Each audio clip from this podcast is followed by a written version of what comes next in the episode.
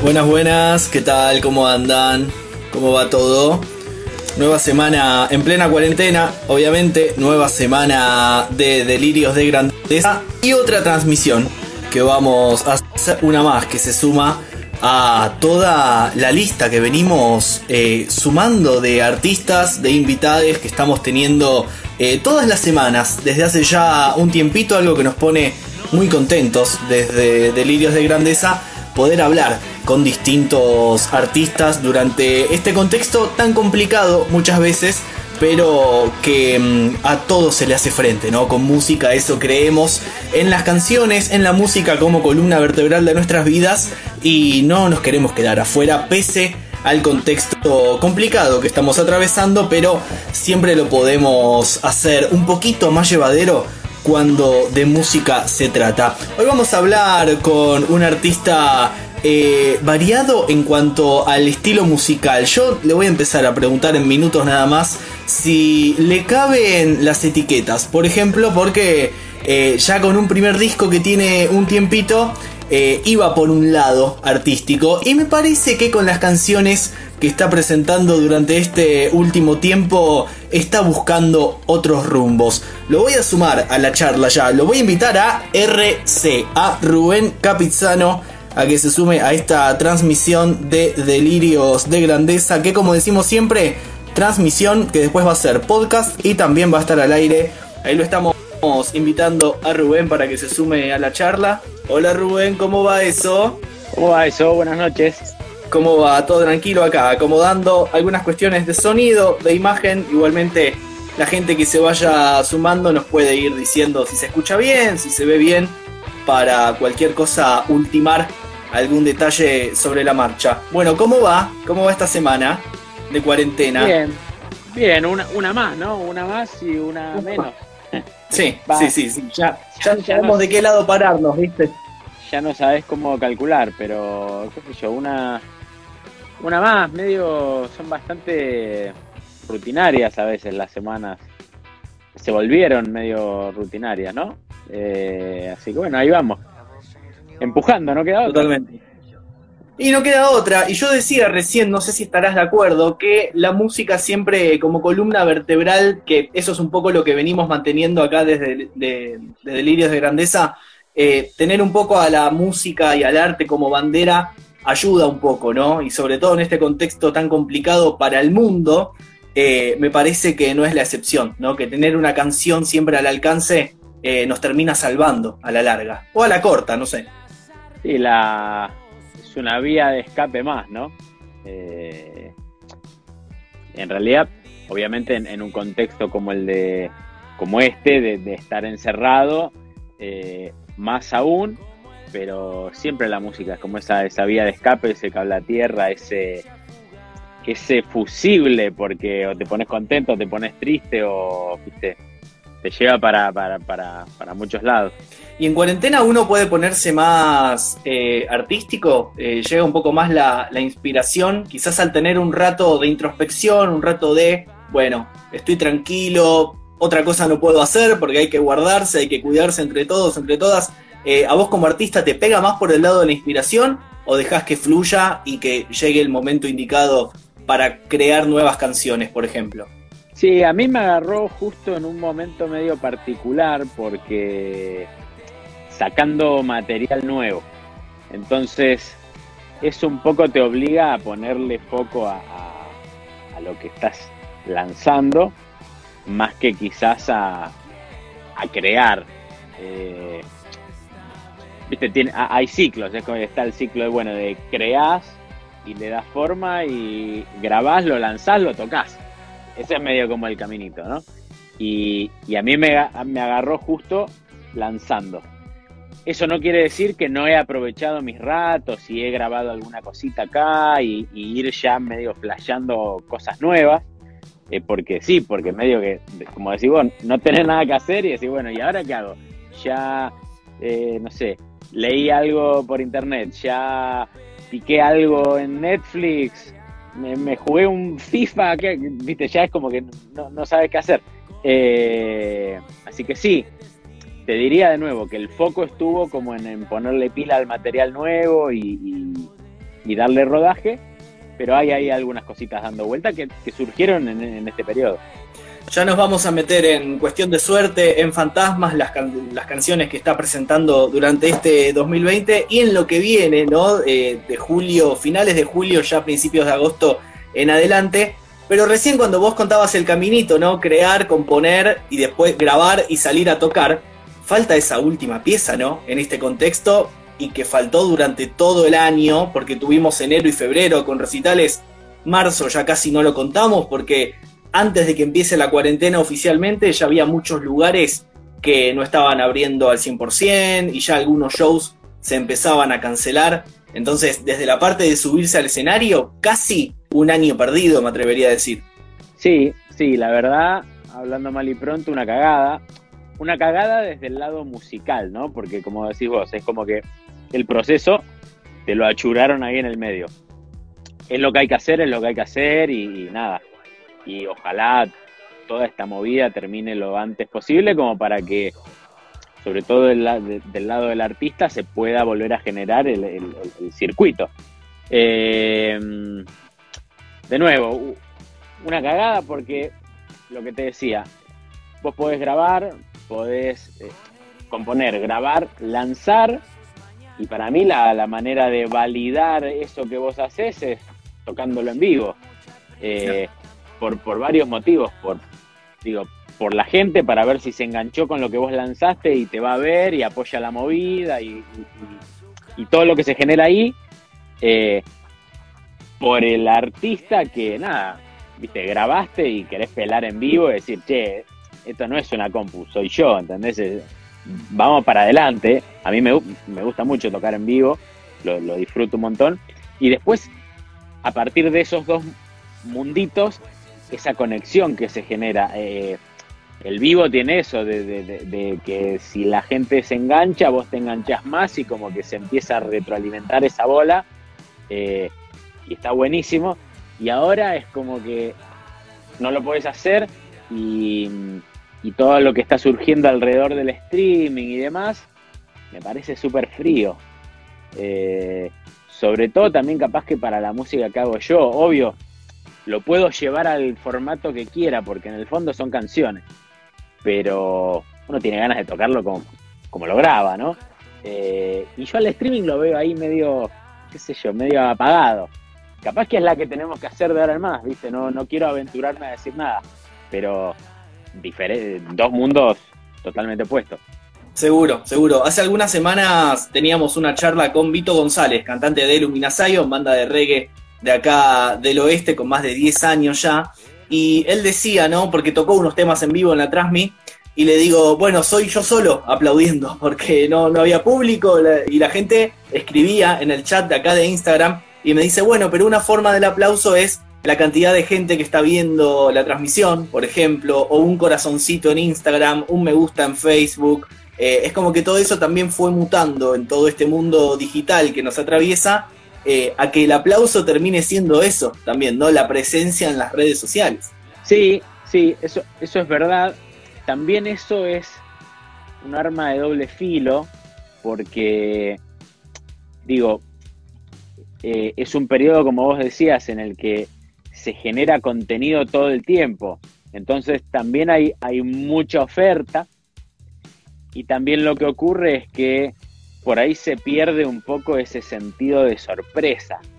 Eh, de nuevo, viste, vos anuncias una fecha, el lugar está copado y la, gente empieza a manche, bueno, eh, tenés que ensayar y tiene que sonar y vamos para adelante. O sea, es como, viste, e, esa, ese combustible. Eh, pero bueno, también hay que ser conscientes y adaptarse, digo. Hay que adaptarse a todo el tiempo, sobre todo, sobre todo en, el arte, ¿no? Eh, es un ejercicio de adaptación constante o, o, de una especie de mutación constante, porque si no es como sería muy aburrido, ¿no? Si todo el tiempo estuviéramos haciendo lo mismo. Eh, bueno, pero si hay algo que se supo que, se supo reinventar a lo largo de la historia es el arte, ¿no? Que siempre está renovándose, eh, siempre hay alguna rama nueva por explorar y eso es riquísimo porque es inagotable, es infinito. A mí me gusta mucho el concepto de la infinidad de la música. Es imposible conocer a todas las bandas y todos los artistas del mundo y de toda la historia. Siempre va a haber algo que no vas a conocer y puede llegar a la edad que sea. Digo, podés conocer, no sé, los redondos a los 15 años y que te vuelen la cabeza o llegar más de grande. No sé, a mí me empezó a gustar Pink Floyd como a los 20 recién, pero quizás porque de más pendejo no lo entendía, no me gustaba, no me llamaba la atención. Eh, y solo escuchaba a los Ramones y fan, People, ¿no? Porque me gustaba el punk y el hardcore, y después le vas buscando el gustito a, a, otras cuestiones. Me parece que eso pasa en general en el arte también, ¿no? Darse tiempo para encontrarlo, porque siempre va a estar ahí, esperándote. Sí, 100%, o sea, primero es es, es inagotable, como vos decís, es, eh, o sea, es infinita, la búsqueda puede llegar a ser infinita. Me parece que va por ahí, en la búsqueda puede ser, no, no, no, no tiene fin. Y, y después, similar a lo que vos... Tenemos mala conexión, parece, no sé si es él, si somos nosotros desde acá, ahí estamos. A ver, a ver, ahí estamos, ahí estamos. Bien, Digo, bien, está, está, ahí o lo perdí. Eh, lo que decía es que, muy de la mano de lo que decís vos, soy muy como. Eh, soy fan del, del, concepto del legado. Y, y, la música tiene eso, digo. Olvídate de lo que nos hacen creer como el éxito, ¿no? Eh, vos haces una canción y ya está, dejaste algo que un gran porcentaje de, de la gente ya es algo que mínimamente no, puede hacer, entonces tiene un, un, valor, o por lo menos hay que darle ese valor a, digo, música, eh, pintura, eh, escritura. Eh, para mí eso es legado y es infinito, digo, para los dos lados.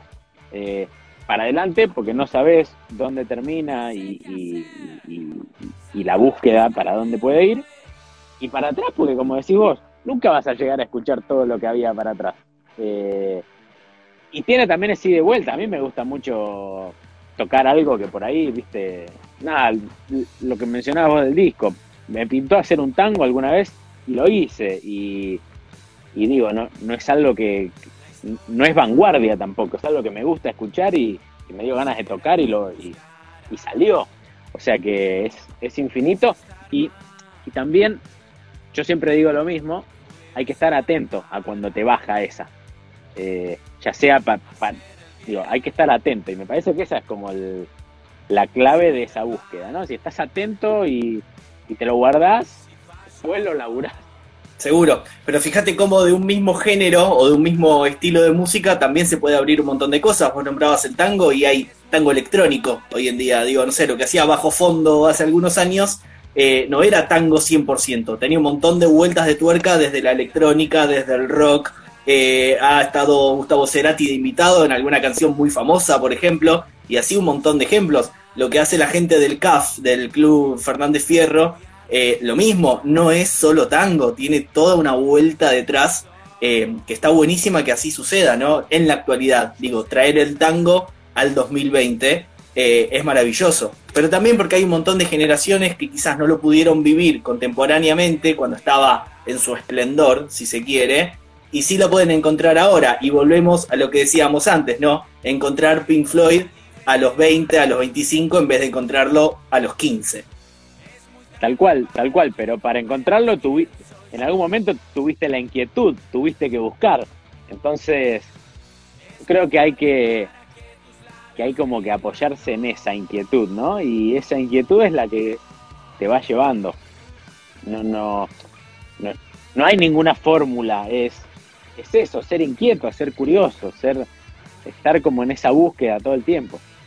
Voy a comentar algunas personas que se están sumando, algunos saludos que van llegando. Traira Metal dice, viva la música original, saludos desde Brasil, vamos Brasil todavía conectados a la transmi de DDG Radio y R Capizano en Instagram. Gitana Cósmica Infinita también presente. Ahí está Inventa Buenos Aires, Condorito Show, Guille Peroncini, bueno, un montón de gente. ¿eh? Tecocha, eh, JMRTGH, mira que Instagram complicado, pero también presente ahí, bueno, un montón de gente que se va sumando a esta transmisión que como decía, se va a convertir en video en el feed de DDG Radio, en podcast de Spotify y va a estar también al aire en unos días en FM Freeway 90.7 en nuestra casa radial, es donde hacemos el programa propiamente dicho en la Freeway Radio ya histórica del oeste del Gran Buenos Aires. Bueno, Rubén, eh, nos colgamos hablando de distintos estilos, géneros, historia de la música, pero vamos a enfocarnos en tu proyecto, en, RC. Venís presentando Cuestión de Suerte y Fantasmas, dos canciones que salieron durante este 2020. Y yo decía, antes de engancharte en la transmisión, decime si no estás de acuerdo, eh, si no te caben las etiquetas está todo más que bien. Eh, pero me parece que el disco anterior, Cowboy de Ciudad, tenía un sonido más rockero, más blusero, si se quiere, y que ahora estás yendo por otra búsqueda artística y musical. ¿Estoy en lo cierto? ¿Me equivoco? Sí, sí, va, va, va un poco por ahí. Eh, antes que nada, muy querida la, Freeway en el oeste y, siempre dándole, dándole el espacio a, los artistas locales, así que aguante ahí la, la Freeway. Eh, a ver, me voy un poco atrás de, Cowboy. Yo venía a tocar 10 en, una banda, en mi banda, tocando rock, rock eh, muy cerca del blues, eh, para ese lado. Y cuando arranqué con el, con el proyecto solista, me parece que como todo primer disco solista es como que boom, explota todo lo que uno tiene reprimido adentro y sale. Y Cowboy de Ciudad, pese a tener esa base de rock, y quizás lo que vos decís, eh, rockero, blusero, es porque es un disco compuesto 100% desde la guitarra. Mm. Yo soy, mi, instrumento es la guitarra y ese disco, eh, la realidad es que tiene, tiene mucho de eso, pese a que tiene como, si bien es un disco de rock, tiene un montón de condimentos alrededor, eh, como esto que decíamos, el tango, tiene alguna balada, tiene alguna ranchera, y eso hace que tenga como ese, ese sonido particular. Eh, pero bueno, de nuevo, la búsqueda fue para ese lado, en lo que hablábamos en ese momento, y, yo, si se quiere, toco la viola, vengo de ahí, es mi instrumento. Eh, pero eso no significa que me gustaría que digan, no, este pibe toca rock o toca rock and roll, porque ahí, como decías vos, no, me parece que meterse ahí como en, ese bloque de algo es al pedo, porque vos puedes hacer, digo, mientras seas honesto con la obra, puedes hacer lo que se te cante, lo, que vamos a decir con la música. Entonces me parece que, que va por ahí y después lo, que surja, hay momentos, de nuevo, por ahí ir para el lado de la guitarra, ir por el lado de las máquinas, ir por el lado de quizás más de la composición y, la interpretación y que los instrumentos sean como espectadores y acompañadores. Eh, pero sí, hubo, hubo ahí un switch entre por ahí los dos trabajos. Y me parece que ya desde el nombre eh, Cowboy de Ciudad proponía algo eh, diferente y que también jugaba con la dicotomía tiempo anterior y tiempo moderno. Digo, Cowboy nos vamos a los vaqueros de hace un montón de tiempo y la ciudad como algo más moderno, la megalópolis, eh, qué sé yo, otro tipo de sonido. Me parece que ahí también no había una relación o un jueguito entre el título del disco. Sí, sí, de hecho, ese fue como un poquito el, concepto de, de, la obra. Alrededor de este personaje del cowboy que me permitía jugar con, con esto, ¿no? Eh, me acuerdo que, las bajadas que, hacíamos del disco era, bueno, este, este tipo eh, donde sus armas son guitarras y las balas son canciones, ¿no? Este, este personaje medio solitario, medio alrededor de eso y de lo que vos bien decís, de, esa dicotomía temporal, ponele. Eh, porque el disco, de nuevo, tiene el tango, tiene un cover eh, de, Leonardo Fabio traído a esta época y tiene un sonido un poco más moderno. Y después se editó en varios formatos. Lo edité, por ejemplo, en CD y, la tapa era el clásico CD eh, cromado, tipo ACDC, cromado, letras negras, eh, de, los 80, 90, y después lo edité en un formato cassette, pero con un USB adentro, entonces volví a jugar de nuevo con lo, con lo viejo y con lo nuevo. Esa, esa jodita la disfruté un montón, me, me, recopó y, y es la, digo, la madre de después lo, lo que pasó con el disco, ¿no? Hay una saga de libros de Stephen King, del escritor estadounidense, que es La Torre Oscura, que cuenta la historia de Roland de Shane, que es un pistolero. Tiene mucho viaje en el tiempo, tiene lejano oeste, tiene cowboys. Así que yo quiero que cuando hagan la serie eh, televisiva de esa serie de libros, eh, Cowboy de Ciudad y toda la obra de RC sea la banda sonora, viejo, porque todo, vos todo lo que me contás me lleva palabra por palabra a la obra de Stephen King, te digo. Bueno, mira, me gusta mucho King, pero no lo leía ese. Uh, está buenísimo. Así que mira, eh, porque de hecho eh, el otro día estábamos acomodando con la biblioteca y, empezaron a salir eh, eh, Christine, bueno, Cementerio de Animales, de todo. Pero ese no lo leí. Ese viene en, viene en varias partes, ¿no? Sí, son siete en total y un octavo que es como un spin-off. Eh, es una historia tremenda. el tipo te habla del amor, del primer amor de la adolescencia. Bueno, tiene toda una cuestión muy violenta, ¿no? Con todos los cruces que va teniendo este pistolero protagonista, pero se basa en general en una torre oscura que es como el equilibrio del mundo. Y ahí, bueno, los siete libros van contando entre algunos fantasmas y demonios que la quieren destruir y por ende se destruiría el equilibrio del mundo. Eh, no, la verdad Stephen King tiene una cuestión filosófica alrededor eh, y sociológica también que es magnífica. Eh, son siete, uno más largo que el otro, el tipo escribe no puede parar, no sé cómo escribe tanto, sí, sí, sí. Y tiene los primeros tres que van en forma lineal de la historia y el cuarto en realidad es precuela. Entonces, el cuarto termina siendo el primero, después retoma el quinto, que sería después del tercero. Bueno, un descontrol, pero así es la obra de Stephen King, ¿no? Eh, y yo ahora estoy con los clásicos que no había leído y los conseguí ahora en cuarentena. Ahora estoy con Carrie y tengo esperando ahí para empezar El Resplandor. Sí vi las películas de ambos, ambos libros, pero no los había leído nunca. Así que ahora estoy con Carrie y después tengo El Resplandor para empezar. Em, pero bueno, fíjate cómo todo nos va llevando a unirlo, ¿no? Eh, cómo una saga de libros nos puede llevar eh, a una conexión con determinadas canciones y un concepto que puede presentar un disco como el tuyo, ¿no? El arte teje una red también siempre infinita. Sí, y, y muchas veces tiene que ver el... No me quiero poner... Eh, filosófico ni metafísico, pero el subconsciente, eh, El, subconsciente está ahí. Digo, uno no, indefectiblemente no, no, no puede evitar lo que dejó una marca X. Un buen libro, una buena peli, una buena canción, no sé, buen vino, lo que quieras. Eh, es, es, imposible de, de, que, de que si lo disfrutaste no te quede algo. Y si la pasaste mal también, porque, digo, todo, todo en algún punto suma. Eh, pero, pero sí, yo creo que, bueno, por ejemplo, ya ahí me pinchaste. Yo soy fanático de las películas de terror. Eh, sí. Me gustan mucho. Eh, he tenido además chicos blogs de, donde hacía reseñas de películas de terror 2006, un, un ñoño.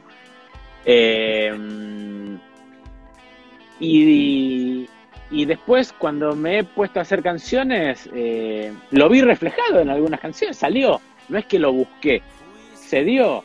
Y... Bueno, Fantasmas, el último corte, sin ir más lejos. Fantasmas, tal cual, tal cual. Eh, por eso digo, de nuevo, hay que estar atento y, lo que medio vas mamando en el medio va como sembrando eh, no sabes cuándo después cosechás, pero, pero es constante, ¿no? Eh, y sí, yo, bueno, las pelis de terror, la ciencia ficción, eh, de nuevo, todo el, el circo que se genera alrededor de, lo paranormal, los ovnis. Soy como bastante ñoño de todo eso y después no me doy cuenta y termina como saliendo ahí en, en, las canciones y está bien que así sea porque si no es como reprimir lo que uno es, ¿no? Totalmente. Bueno, entonces anotamos, no solo para cuando hagan la serie de televisión de la Torre Oscura, sino no sé, cuando vuelvan con una nueva temporada de los Expedientes Secretos X, también metemos ahí una fichita para que suene RC. Eh, ahora que está por terminar la décima temporada de The Walking Dead, eh, si te caben los zombies también, metemos RC. Las canciones pueden ir en, distintos ámbitos seguro. Sí, podemos entrar por, por, todos lados. Si no, hay que armar alguna y meterla de cortina. Seguro, seguro, totalmente, totalmente. Em, bueno, hablábamos de las distintas historias que van eh, sumando ¿no? las, las canciones y que también nos van formando a uno, aunque nos las encontremos por casualidad. Digo, y ya cerrando el capítulo Stephen King para no ponernos repetitivos, a mí ese libro me llega de casualidad. Mi viejo me regala el primero para un cumpleaños. Me, Toma, me dijeron que estaba bueno en la librería y nada más. Y ahí, bueno, despertó, abrió una puerta de interés hacia un mundo. Y pienso ahora, ¿cuántas veces nos pasa eso con discos, con bandas, con artistas? Eh, yo la primera vez que escuché Sumo lo encontré en un disco de mi padrino, en un mueble que tenía él, y fue un antes y un después. Digo, si bien hoy quizás no es una de mis bandas favoritas, pero es Sumo, loco. Eh, es de donde después se abrieron las pelotas y divididos, por hacer un resumen rápido. Eh, y son todas cosas que van llegando de casualidad. Todo eso lo imagino ahora eh, como influencia ¿no? a la hora de componer también, toda esa historia que se va generando de uno mismo a través de la música. Sí, de nuevo, sería imposible, por más que no lo intentes, que algo de, lo que vos fuiste escuchando no se vea reflejada en la obra. Eh, y tampoco, viste, a veces se genera como eso de, no, bueno, pero que no digan que sueno como tal. Y, ¿y qué pasa si me pintó en una canción buscar ese sonido y sonar como tal? ¿Está mal? No. Eh, digo, a mí no me da vergüenza decir, y a mí me encanta Gustavo Cerati. Y por ahí escuchas algunas guitarras de alguno de los discos y decís, y sí, ahí le metió un delay, un chorus que va para ese lado. Sí, fue a propósito, porque quería sonar así. No, no, no hay que reprimírselo. Eh, lo, que hablábamos antes, por ejemplo, el tango y el tango del disco anterior y, eh, y, la canción de Leonardo Fabio. Eso surgió porque, por ejemplo, yo lo escuché por mi viejo y me quedaron y me quedaron y después yo ya profundicé por mi lado y escuché lo que me gustó a mí y, me gusta y lo escucho. Eh, vos decías, la, primera vez que, escuchaste Sumo. Yo, por ejemplo, tengo el recuerdo a los 7, 8 años, una de las primeras bandas que escuché, dos bandas, que escuché y dije, eh, ¿qué es esto?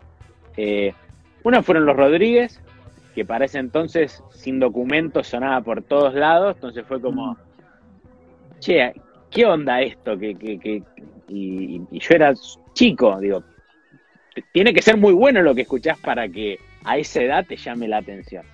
Eh, y después Queen, Queen, la primera vez que escuché Queen fue como, wow, viste, qué, qué onda esto. Eh, así que sí, no, sería imposible evitar que esas cositas después no, queden ahí plasmadas en, canciones. Es lo que a mí me pasó con System of a Down, que es la banda de mi vida. Eh, la conocí en el vestuario del club donde yo nadaba y después ya tenía más ganas de ir al club para volver a cruzarme esas canciones y no para ir a nadar. Como que ahí fue un antes y un después, un quiebre. 12 años tenía, me acuerdo, y el tipo que cuidaba ahí las mochilas en el vestuario escuchaba System. Y hasta que un día no aguanté más, eh, me saqué toda la vergüenza, yo todo tímido de pibito, y le digo, discúlpame, ¿qué es esto que estás escuchando? Porque me encanta. Y bueno, y ahí empezó. El resto es historia, ahí se abrió también una puerta enorme eh, de gustos musicales y un mundo aparte. Me quiero meter a futuro, Rubén. ¿Cómo viene la composición de las canciones, el armado del próximo disco? Porque seguís apostando al disco, no solo a eh, lanzar singles, canciones sueltas, sino que la obra tenga un sentido y de ahí crear un material de estudio completo. Sí, sí, me gusta, me gusta el concepto del disco. Eh, si bien de nuevo uno tiene que ayornarse a, quizás cómo se consume la música hoy, eh, a mí me gusta el formato del disco. O me gusta por lo menos cada vez que me pongo a componer y con la idea de lanzar algo que sea un, paquete de canciones, ¿no? ¿Por qué? Porque eso le da como le da como estructura al laburo también, es decir, le da forma, le da concepto, lo que hablábamos hace un ratito. Eh, no, no, quiero decir nunca, porque quizás en algún momento lo hago, pero sacar, viste, de a una canción eh, durante dos años, una, una, una cada tres meses, y capaz que la primera te suena de una manera las, y, que no está mal, pero no es como me gusta por lo menos a mí, encarar, por lo menos cuando me pongo a componer. Eh, la idea es, iba a salir eh, el, material completo, que se va a llamar 23, eh, ahora a finales de julio, y, también por viendo qué onda con esto de, la pandemia y cómo seguimos, lo estiré un poquito también para, que se escuche un poco más Fantasmas, que, que fue el segundo adelanto. Em, lo pasé para fines de agosto. Eh, y sí, la idea es sacar el, trabajito completo, que va a incluir obviamente Cuestión de Suerte, Fantasmas y, algunas canciones nuevas. Bien, bien, perfecto. ¿Ya hay cantidad definida de temas? Sí, sí. Eh, son cinco temas en total, porque de nuevo, como me gusta unir los puntos, Em, son dos canciones eh, un poco más viejas que yo ya las tenía y, en esta nueva movida de cómo, de cómo me pintó hacer estas canciones ahora las, las adapté. Em, y tres canciones completamente nuevas. Y ahí ya el 2 y el 3 y soy medio fan del número 23, ya me cerró por todos lados, dos canciones nuevas, de viejas, dos nuevas. Eh, así que sí, van a ser cinco canciones, es un EP de cinco canciones.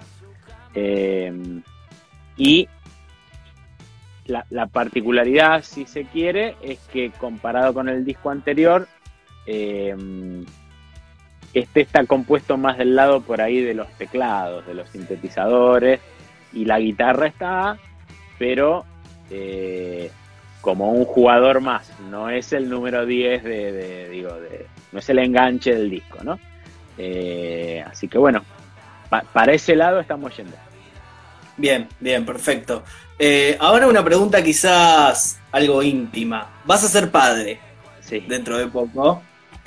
¿Cuánto tiene que ver eso en la composición de estas canciones? ¿Ya estaban terminadas antes de enterarte que ibas a ser padre? ¿Se terminaron en el proceso?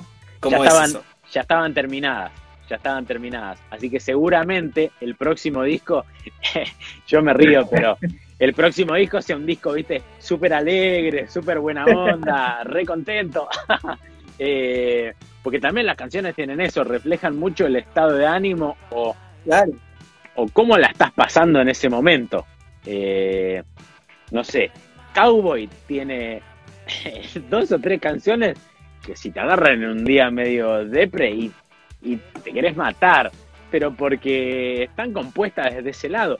Como también tiene una ranchera re arriba que, que, hasta parece un tema de. Y de fondo eh, la gente está medio copeteada, pasándola bien, ¿no? Eh, así que sí, capaz que el próximo disco eh, es, es en, mucho en sol, porque el sol es como el acorde el más contento de todos. Entonces, vamos a ver qué sale. Bien, bien, bien. Que va a haber material, eso seguro, ¿no? porque cada peso importante en la vida de cada uno de nosotros eh, dispara artísticamente, ¿no? Por algún lado. Así que canciones va a haber. Eso, eso seguro, eso seguro. De hecho, em, un, poco parecido a lo que hablábamos antes del proceso y qué sé yo, eh, yo no soy de decir, bueno, pese a que me gusta por ahí sacar un, laburo completo, no es que digo, bueno, me voy a sentar a componer ahora este laburo completo.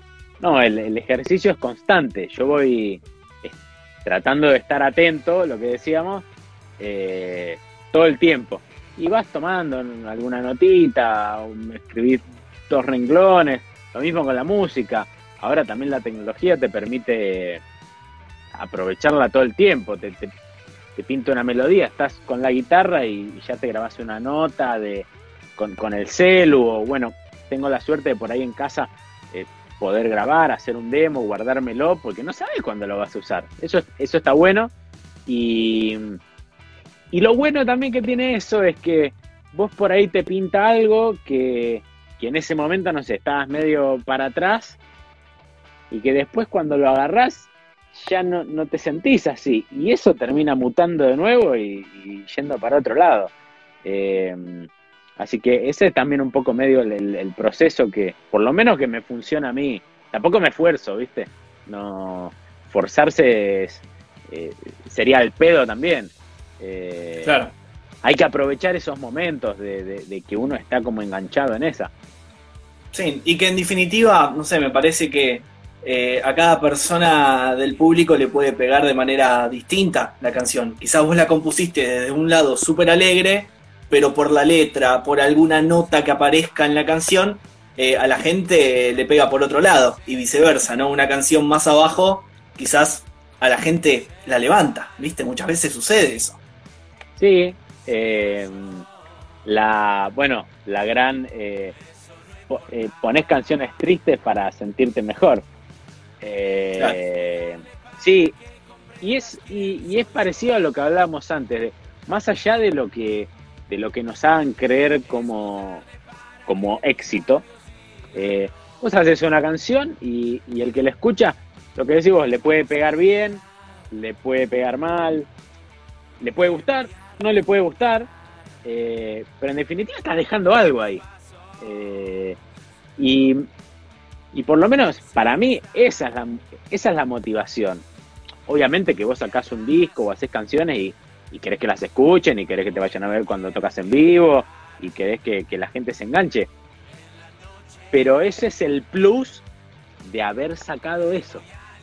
Eh, me parece que cuando entendés esa parte, primero la pasás mejor eh, y, lo disfrutás más al proceso de hacer, ¿no? Eh, porque de nuevo, dispara para infinitos lugares, qué sé yo. Lo estoy haciendo, eso es lo importante. Claro, ¿y estás de acuerdo con esa frase que dice que una vez que una canción sale y se escucha, no es más del artista, sino que pasa a ser del público? Sí, totalmente. Sí. Y de hecho, salvo ponerle cuando arrancás un cuando arrancás tipo la organización de un ensayo, que bueno, decís, bueno, voy a escuchar las canciones para ver bueno, los arreglos y ¿eh? después de que salen es, es raro que las vuelva a escuchar de nuevo. Eh, mm. o, que, viste, esté, ya está, ya, ya pasaron, son mías, y ahora se empezaron a dispersar y, son de los que la escuchen. Eh, y ya tenés que pensar como en la otra. Claro. Y, a, su, debido, y a su debido tiempo, capaz que la otra sale en un año, y bueno, que salga. sí, sí, sí. Sí, Sí, digo, y no la volvés a escuchar enseguida por una cuestión de meticuloso, de, decir, che, acá hubiera quedado mejor otra parte, ¿hay algo de eso o es de lanzado nomás? No, eso, eso es una cagada también. Eh, sobre todo, sobre todo, depende cómo encarece el laburo, por ejemplo. En el disco anterior, eh, yo ese disco anterior lo, lo, lo laburé con un, con un productor de acá del oeste, con el Breda. Eh, Y por ejemplo ahí estaba como ese ida y vuelta y por ahí yo quería meter, no no, este solo va de nuevo. Y él me decía, no, no, pará, ya está ese solo. No, no la verduríe más porque ya quedó, lo que tenías que hacer lo hiciste. Eh, las canciones nuevas, por ejemplo, las, eh, la producción fue toda mía y a veces eso te, sin querer queriendo, te enroscas más en el, no, le falta, no, le falta, no, le falta. Por suerte también de, de ya de ir grabando, medio que ya te das cuenta cuando la canción está. Pero cuando una vez que, yo creo que le pasa a todo el mundo, eh, si no la cerrás, puedes estar, no sé, años con, una canción poniéndole un arreglito menos, un arreglito más, y acá le pongo un poquito más de cámaras, o sea, porque, porque nos gusta, porque me imagino que le debe pasar a, todo el mundo. Eh, por eso sí, no lo escucho, sobre todo al toque de sacarlas, porque vos decís, uy, por ahí ese solo podría haber ido por allá, o, y, pero ya está. Eh, lo importante es, eh, ser honesto con uno eh, y, aprovechar el momento ese. Lo está cerrando y, para vos eso es lo que está bien y salió, se quemó. después, obviamente, la perspectiva o, o con el diario del lunes todos somos somos buenos. no, y pienso, quizás no es el contexto ahora, pero para darle una vuelta de tuerca más, está el vivo también. Si quieres hacer una vuelta más del solo o cambiar algo, jugalo arriba del escenario que va a quedar genial seguro. Insisto, no es el contexto de ahora, lamentablemente, pero van a volver los escenarios y todo ese jueguito seguramente eh, va a aparecer. Seguro, seguro. El vivo tiene eso, más allá de de vos poder validar lo que, lo que lanzás y de la conexión esa con la gente, la podés flashear. Eh, yo siempre digo que yo cuando toco, o sea, va a arrancar el show y está la gente y yo seteé ahí los pedales y estoy por la... Y a partir de ese momento es como... Me olvido. Me olvido de lo que está pasando eh, me voy y, cuando termina vuelvo, ¿entendés? Y, eso que el show está ensayado y ya sé lo que tengo que tocar y, en el medio puede, puede existir esto de que arrancaste para otro lado, pero rompes estructuras en el vivo. Por eso también no me gusta mucho la movida del streaming, porque porque el streaming al, tener que, bueno, sobre todo por el, por el contexto, al tener que, bueno, no, no, puedes estar con mucha gente, incluso los músicos, tiene mucho de, eh, en el buen sentido, digitalizar el show. Entonces, no sé, yo eh, eh, los sintes de fantasmas, capaz que en vez de, de que venga un músico invitado o un amigo y me los toque en vivo, los tengo que procesar. Y ya yo procesándote los sintes, yo ya sé que Fantasma tiene que durar 3.20. Claro. Entonces, no me puedo ir para allá ni, ni, quedarme corto. Eh, por eso digo que es más frío. Eh, pero bueno, de ser necesario, habrá que hacerlo. Y sí, y sí. Eh, yo no me quiero meter en las relaciones íntimas de la gente, yo soy cero chusma, pero ¿Cómo está la relación con Patricia? Con, esta nueva guitarra. Ah. ahí caí, digo. Con Patricia, ¿a quién conoce? Eh, qué susto, ¿no? Sí, sí. Eh, está ahí, está ahí, todavía no, no, la usé mucho. Eh, nada. Soy un. No sé, tengo suerte. esa es una viola ¿Pero la encontraste? ¿Es verdad que la encontraste o es una forma de decir que, se cruzó en el camino y... No, no, no. Eh, está acá, le tengo que dar un poco de amor, pero está acá, está acá.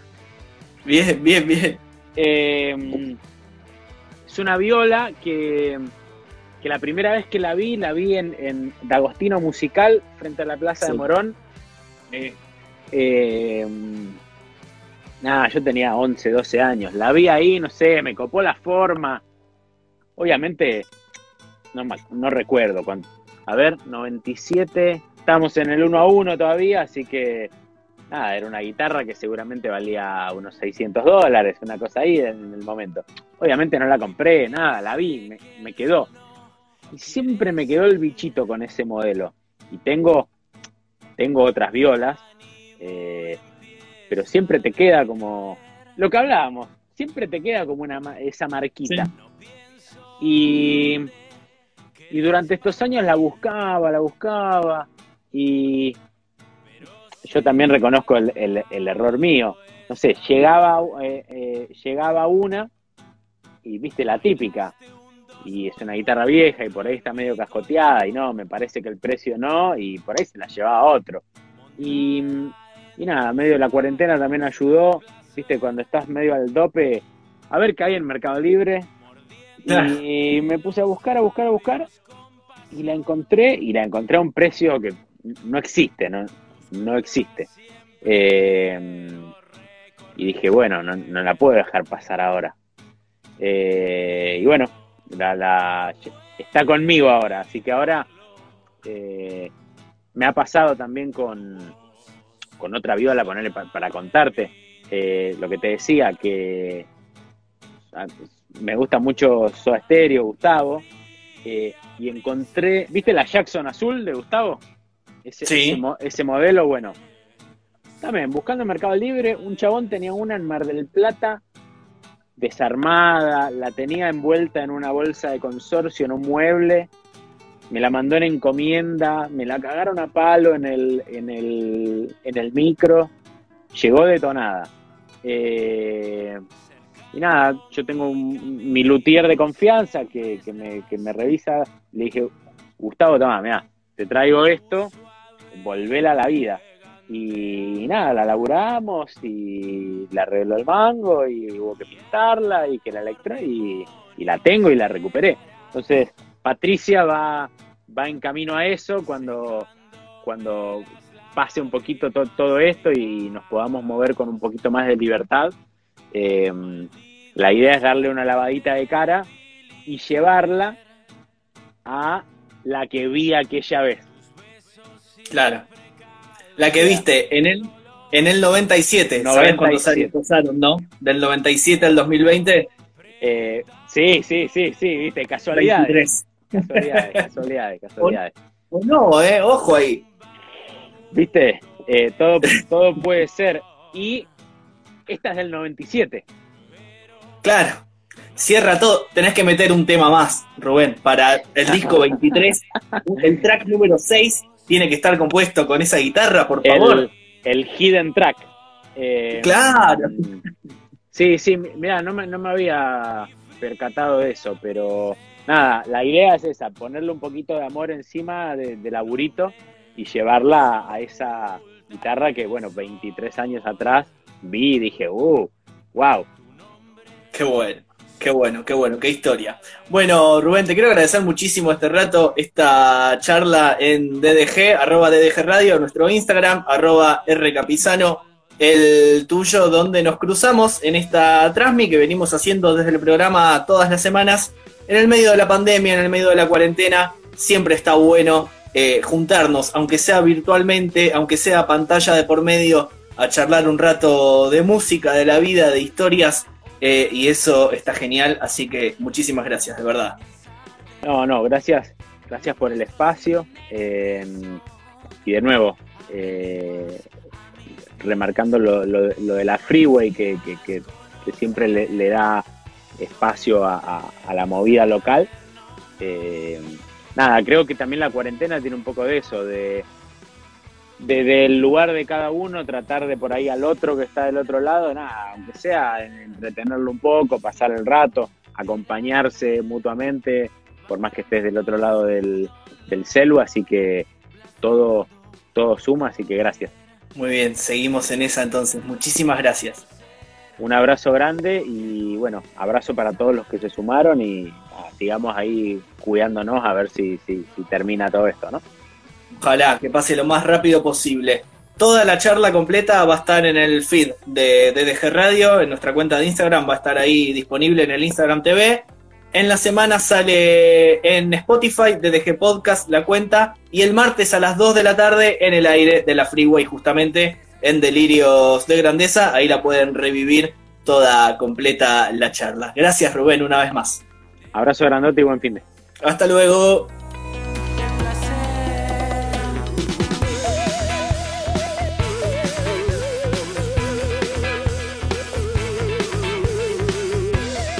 Delirios de grandeza.